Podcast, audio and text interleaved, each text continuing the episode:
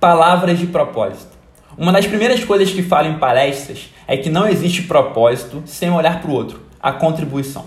Volta e meia, alguém questiona: Meu propósito não pode ser um objetivo somente para satisfação pessoal? Olha, você pode ter muitos objetivos individuais e está tudo bem, mas se não tem impacto, não é propósito.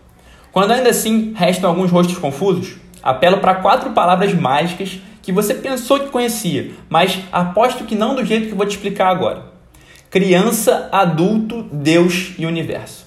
Essas palavras são a prova de que todo propósito vem embutido com algum tipo de ajuda ao próximo ou ao mundo. Quando criança você cria, está em contato direto com a sua grande missão em vida, pois ainda não foi afetado pelo mundo em suas imposições.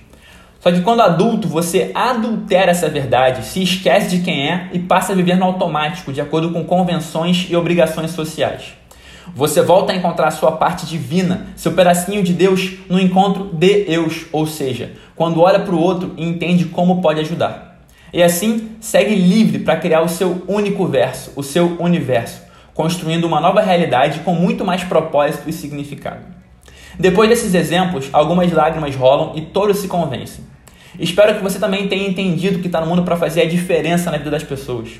Para saber como fazer isso, pare de se perguntar qual é o meu propósito encontre sua grande missão de maneira muito mais assertiva ao questionar o que de melhor eu posso fazer para ajudar as pessoas e o mundo ao meu redor. Nunca houve melhor momento na história do mundo para responder isso. Nunca as pessoas precisaram tanto da sua ajuda. Lembre-se dessas palavras: criança, adulto, Deus e universo. Encontre a resposta mais profunda de todas, a resposta para quem você é de verdade. Conte demais comigo no caminho. Hoje sempre, vivendo de propósito.